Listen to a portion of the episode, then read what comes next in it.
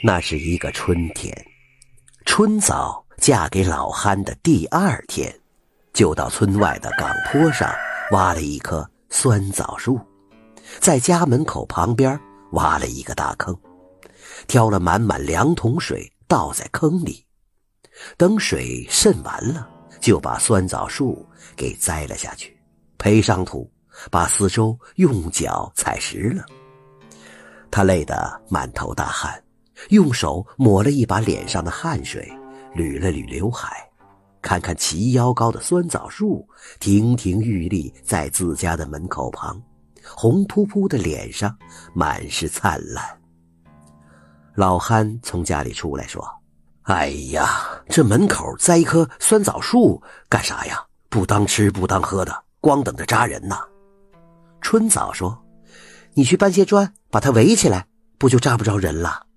老憨就乖乖的搬了砖，在酸枣树周围垒了一米高的花墙。街坊邻居见了，不知道这小两口在搞什么名堂。酸枣树很快发芽了，抽出了许多枝条，茂盛的长起来了。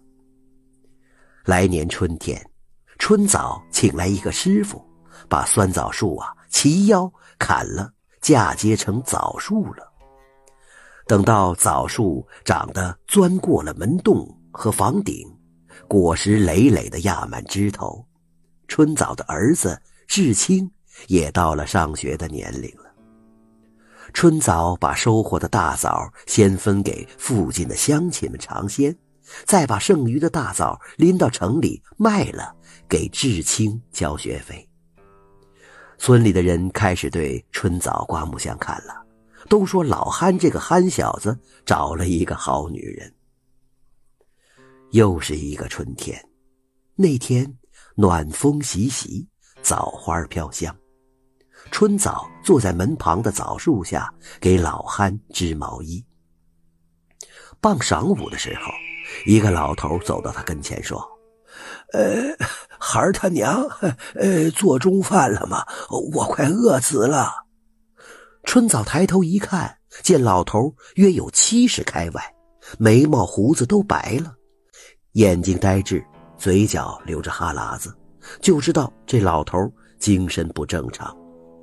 春早停下手中的营生，站起来对老头说：“大伯，你饿了，在这等一下啊，我回家给你拿吃的。”说罢，他就回到家里，拿了一张烙饼给老头吃。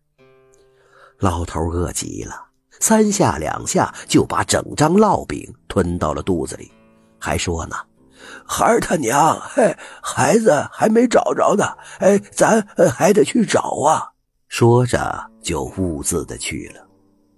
望着老头步履蹒跚远去的背影，春早傻愣愣的呆立了许久。秋天到了，春枣家门旁边枣树上熟透了的大红枣，宝石一般的闪着亮光。趁星期天，春枣把在城里读书的儿子志清和在外打工的老憨都叫回家来采收大枣，又把左邻右舍喊来帮忙。一时间呐，春枣家门前热闹起来。志清和几个半大小子，有的爬到枣树上，有的站到房上，拿了竹竿打枣。春枣、老憨、邻居们则两人一组，张开包袱皮儿接住树上掉下来的枣。不一会儿啊，一树的大枣就收完了，装满了四个箩筐，五个编织袋，估摸着有三百多斤呢。春枣。就把早就准备好的一沓塑料袋拿出来，招呼老憨和志清装满大枣，分发给邻居们拿回家去。这个时候，那个呆傻的老头又来了，他从箩筐里抓了一把大枣，一边吃一边冲着春枣说：“孩他娘，咱家今儿个打枣，哎，你怎么不对我说呀？哎哎，要不是赶巧回来，呃，我还吃不上呢。”哪来的傻疯子？哎，滚滚滚一边去！老憨吼了起来：“傻疯子，快滚，快滚！”人们都在喊。嘿嘿嘿嘿嘿嘿老头傻笑着说：“呃，滚滚，你你们才滚来！这是俺家俺家的枣树。”老头从地上捡起一个枣树枝，追打着人们。大伙纷纷的躲避着。什么东西绊了一下，老头跌倒了，口吐白沫，不省人事。这变故突然发生，大伙惊呆了，一霎时鸦雀无声。吴婶出来说话了：“啊，大伙甭怕，哎，咱谁也不认得他，谁也没怎么着他，他自个儿来咱们这儿，又吃枣，又撵人，又打人的，自个儿跌倒了，这怪谁呀？要是真出了人命啊，和和咱们也没关系呀。啊，对对对，跟咱们没什么关系。”众人异口同声的附和着。谁知道啊？春枣从家里抱着被子褥子出来，就说：“老憨，开拖拉机去。”春枣干嘛呀？老憨不挪步。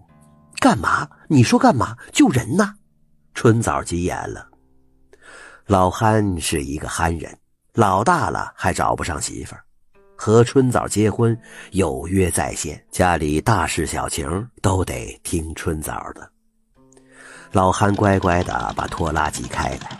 春枣把被褥铺在拖拉机的车斗里，招呼大伙把老头抬上去，说：“吴婶儿，麻烦您和大伙把东西帮我拾掇一下，呃，帮着照看一下家门。俺们一家子得陪着去县医院了。”老头不记得自己是谁，也不知道家在哪里，家里有谁，这非亲非故的。春枣和老憨掏医药费为老头治病。精心服侍这个呆傻的老头，还无怨无悔。志清写的赞美母亲的作文被老师推荐到了省会的报纸发表了，新闻媒体纷纷报道春早无私救助失忆老人的事迹，也帮助老人寻找到了他的家人。几个月之后，春早收到老头儿子寄来的一封信。感谢他救了自己的父亲，说老人身体很健康，神智也比先前清醒了，能认得人了。信里也说了老人失忆的原因：早年老人领着女儿赶集的时候，把女儿给丢失了。老人找了女儿几十年，找来找去，精神就不正常。信封里有老人在自家门前照的一张相片老人家门口旁边也有一棵枣树，老人站在枣树下，显得很安详。春枣看完一下子就哭了，他有一个心结尘封了四十多年。他三岁那年被一个陌生人抱走，后来就到了一个无儿无女的五十多岁的老两口家里。他不知道自己的家在哪里。只模模糊糊的记得家门口有棵枣树。感谢您的收听，想继续收听下一集的，那就点个关注吧。